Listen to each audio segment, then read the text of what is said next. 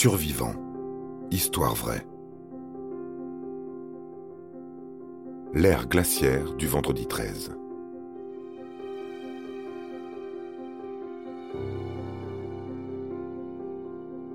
Éric Lemarque, 34 ans, ex-membre de l'équipe de France de hockey sur glace, est connu pour avoir participé aux Jeux olympiques de Lillehammer en Norvège en 1994.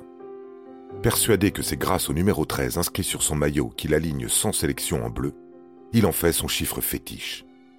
Et ô combien il a raison d'y croire, tant son histoire est hallucinante.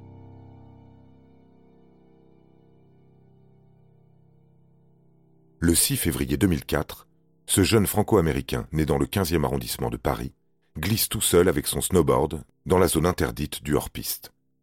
Il ne le sait pas encore, mais le fun sera de courte durée.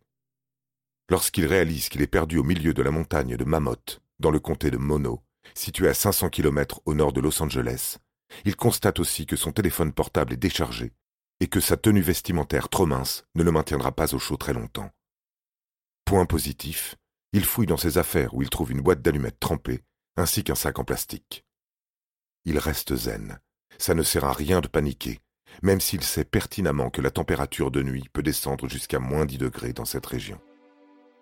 Ainsi, spontanément, il adopte un comportement de survie en se réfugiant dans un tronc d'arbre creux. Il a de plus en plus froid. Les jours défilent. Son unique nourriture sont les pommes de pin, les épines de pin et les écorces. Pour s'hydrater, une seule solution s'offre à lui, qui est depuis trop longtemps en hypothermie. La neige? Oui, mais pas gelée. De ce fait, il remplit son sachet salvateur de poudreuse pour la laisser fondre avant de la boire. Quelques journées ont passé. Étonné par ce silence et cette absence, son père Philippe et sa belle-mère Stella sont morts d'inquiétude. Ils prennent la route pour faire le voyage de Los Angeles à Mammoth, la nuit du 11 au 12 février, en alertant les secours. Cela fait donc une semaine qu'Eric est prisonnier de la glace. Sachant qu'un être humain peut, dans ces conditions, tenir entre 3 et 4 jours, il est fort probable qu'il ne vive plus. Malgré cette hypothétique théorie, les sauveteurs partent à sa recherche.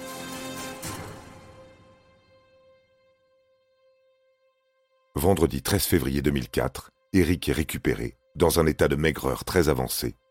Il n'était qu'à 15 kilomètres d'une maison. Ce chiffre est incontestablement son porte-bonheur, car un jour de plus aurait suffi à lui ôter la vie, d'après le docteur Grossman. Éric Lemarque, dont les os étaient congelés des chevilles aux orteils, se fera hélas amputer des deux jambes le 22 février à l'hôpital de Sherman Oaks. Il révélera plus tard que dès le deuxième jour de sa survie, il n'avait plus de sensations dans ses pieds devenus violets et a vite pris conscience qu'il ne les utiliserait plus jamais. L'épatant Eric, aussi entraîneur de hockey, reprend vite du poil de la bête. Deux prothèses l'aideront à marcher au bout de deux mois. Pour aller où? Eh bien à Mammoth, pour snowboarder.